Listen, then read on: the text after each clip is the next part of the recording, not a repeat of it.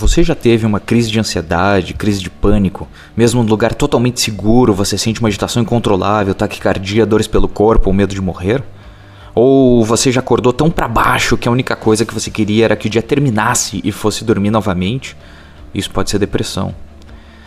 E assumir ter ansiedade e depressão hoje em dia ainda é tabu, mas isso é mais comum do que se imagina.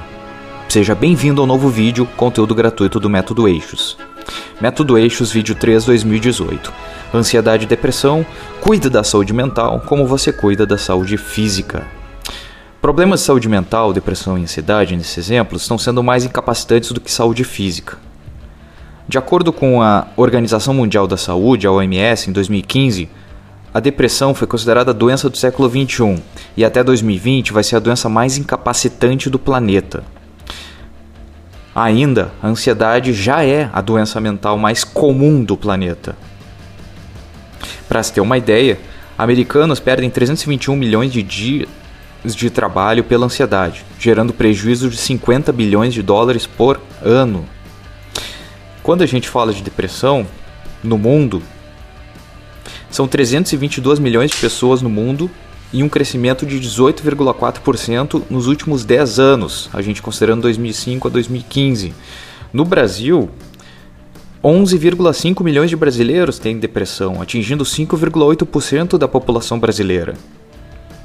Esse percentual é um dos maiores do mundo em prevalência, atrás somente dos Estados Unidos nas Américas.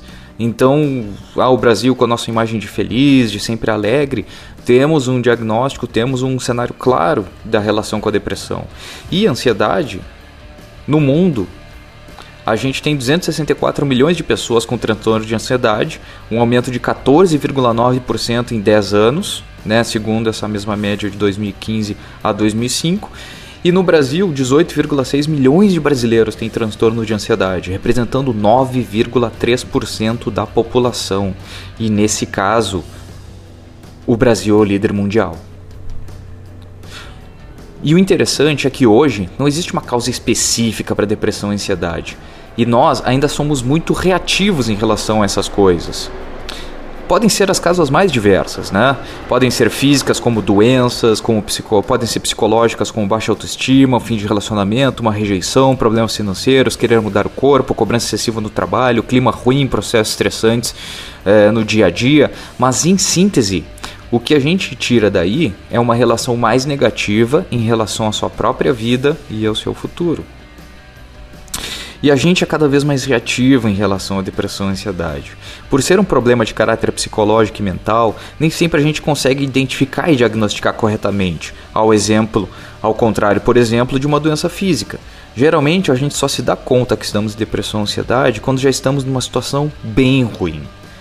A gente é mais proativo com a saúde física do que a mental é, a gente valoriza a saúde física, né? Porque é mais perceptível para diagnosticar, a gente se olha no espelho, a gente sente o corpo dando sinais, a gente tem a mudança de temperatura, tem a fraqueza pelo corpo, tem algum, uma, algum sinal é, visível, ou seja, é muito mais tangível e acionável para tratar, seja perder peso, tratar uma doença, definir o corpo, etc. E também é prático para monitorar resultados.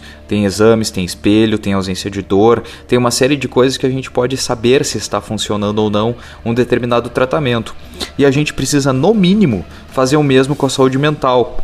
A gente precisa dar a mesma atenção à saúde mental que a gente dá à saúde física. Conciliar saúde física e mental são receitas para ser bem-sucedido e plano na vida. É ser inteligente em relação ao mundo. E agora vem um convite: vamos reformular problemas? Vamos trazer um exemplo. Para começar, vamos entender a regra da reformulação do problema. Como diria Albert Einstein, Insanidade é continuar fazendo a mesma coisa e esperar resultados diferentes. E a revolução, a reformulação é como os designers saem de impasses ou problemas difíceis de resolver. Como é que a gente faz? Dá um, um dá um passo para trás, ou seja, distancie-se do problema. Dois, traga uma nova perspectiva, olhe o problema por diferentes olhares. 3. Pense diferente, crie diferentes soluções e cenários. 4. Age diferente faça diferente e avalie os resultados. Caso não funcione, volte para o passo 1, um, que é dar um passo para trás. E o interessante aqui é que todo problema do mundo pode ser reformulado. Sério mesmo. sabe o que está por trás das frases, tudo que está em cima, está embaixo, toda crise é uma oportunidade, copo cheio, copo meio vazio, tudo é uma questão de perspectiva. É isso que essas três frases conversam. É a questão de o nosso olhar em relação às coisas. Porque um mal pode ser um bem, um bem pode ser um mal, algo bom pode ser ruim, algo ruim pode ser bom. Tem aquela frase: há males que vem para bem, dinheiro na mão é vendaval. Dá um pause agora, fale uma frase pronta dos seus pais, dos seus familiares, seus avós, seus tios e a reformule, porque tudo é uma questão de perspectiva. E com diferentes perspectivas a gente consegue reformular problemas. Por exemplo, vamos agora reformular ansiedade e depressão. Depressão e ansiedade são, na verdade, superpoderes humanos adquiridos e desenvolvidos há milhares de anos ansiedade e depressão são recursos evolutivos. A ansiedade, por sua vez, ativa o fight or flight, o lutar ou fugir, que foi fundamental para a gente sobreviver e ainda é muito importante para a gente fazer movimentos em nossas vidas. E a depressão também serve para nos afastar das atividades ordinárias da vida e nos obrigar a concentrar na compreensão na solução de um problema. Às vezes a gente está com uma treta tão grande que só a depressão consegue fazer esse papel de nos focar em determinada ação para que a gente consiga lidar com os seus é, resultados, seus movimentos e a mudança na vida que a gente gostaria vergonha, culpa, raiva, tristeza, tudo isso nos ajudou a sobreviver e viver e por aí vai. Ou seja, não é algo que se cure. E daí a gente muda toda a perspectiva em relação à ansiedade e depressão, mas é algo que a gente tem que saber lidar. E se a gente souber lidar bem com a ansiedade, com a depressão, existem alguns conceitos de questão positiva, a gente, a gente mudar de vida, a gente dar um novo passo para a evolução, é lidando bem com ansiedade, depressão, vergonha, culpa, raiva, tristeza, entre outros sentimentos e entre outras situações. A saúde física já tem fórmulas prontas para resolver. As mentais ainda não, são um pouco mais complexas. Por exemplo, saúde física, você está ficando resfriado, faça um tratamento. A fonte é os seus pais e avós, por exemplo, e médicos. Por exemplo, durma bem, tome vitamina C e zinco, agasalhe-se, tome algum antitérmico. Tá aqui, tá, tá, tá, claro a situação. Você consegue diagnosticar, você tem referências de como lidar. Agora, quando a gente fala de saúde mental, tá se sentindo meio para baixo, o, o pai pode dizer deixa de frescura, a mãe é o coitadinho, deixa eu te mimar, a família, ah, esse aí é um fraco, esse é uma fraca porque está se sentindo para baixo, o que está acontecendo com isso? E qual o tratamento para isso? Ou melhor, o que, que significa sentir-se para baixo? Ou melhor ainda, qual a, qual a causa disso? Ou melhor ainda, é qual é a origem de tudo isso? E isso que eu gostaria que a gente fosse refletir, porque a gente precisa, cada situação de ansiedade e depressão são, os casos, são casos que requerem autodescoberta, autoconsciência, reflexão. E daí aqui para fechar esse apresentação tem um momento análise que é reformular problemas. Eu vou dar um exemplo de um problema que a gente pode buscar é, para a gente conseguir ganhar awareness, né, ganhar consciência sobre ansiedade e depressão, para como um primeiro passo para a gente tentar começar a inverter a perspectiva sobre o que a gente está passando. Para um problema físico bem comum, eu vou dar o exemplo. Tá? O problema é ganhei peso. A identificação do problema ela pode ser de duas maneiras. Um, espelho do banheiro, você se olha do espelho e está ali, né, um pouco mais cheinho.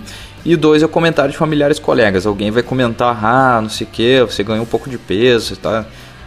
Só que daí, você identificou o problema, assim como talvez você esteja identificando ansiedade e depressão, se você estiver em determinada situação que não esteja legal, em, em um desses, desses, desses focos, você vai buscar alguma razão, você vai começar a explorar esse problema. Então a razão do problema, nesse caso do ganhar peso, é porque a pessoa comeu muito e fez pouco exercício. Digamos que simplesmente seja isso, tá? Que não seja nada que esteja atrelado à questão metabólica, etc. E daí você reformula a razão do problema. Ah, mas por que, que eu comi muito e fiz muito pouco exercício? Porque eu trabalhava até tarde no escritório e pedia um pizza à noite. E daí você começa a trabalhar em outras soluções possíveis. E daí você faz aquela espinha de peixe, que é aquela do ah, o exercício do Ishikawa de causa e efeito, que a gente viu no vídeo 2. Se você quiser, você acessa o vídeo 2.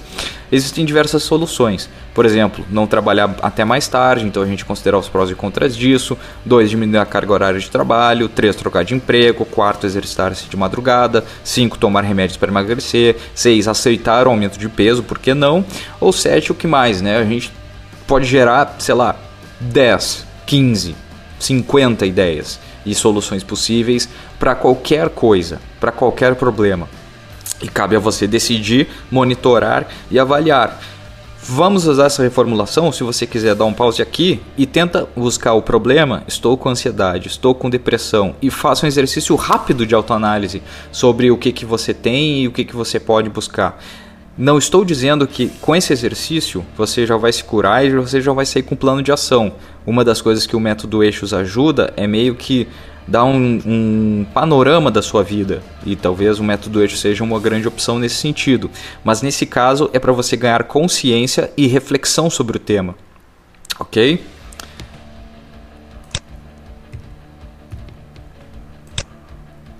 Então o que, que fica desse bloco?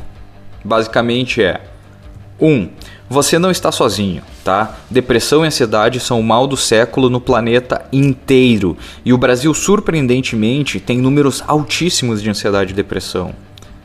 2. Temos experiência em lidar com problemas de saúde física, mas problemas de saúde mental são mais complexos. Toda vez que você pensar, ah, eu vou, vou investir na academia, pô, por que não investir no psicólogo? Por que não é, fazer uma consulta? Por que não ler sobre esse tema? Por que não fazer é, é, alguns exercícios em relação a isso? Ou tentar buscar uma autoconsciência, uma autorreflexão? É, existem diversas coisas que a gente precisa se dedicar. Se você dedica, sei lá, três vezes por semana, uma hora na academia, por que não pegar no mínimo uma vez por uma hora por semana para você refletir sobre sua vida, sobre o que está acontecendo e para onde você está indo? Isso é fundamental. E problemas não necessariamente são problemas, depende da sua perspectiva. Então, ansiedade e depressão eles podem ser usados positivamente, estão ali por alguma razão e você tem que entender e trazer a perspectiva a torno deles.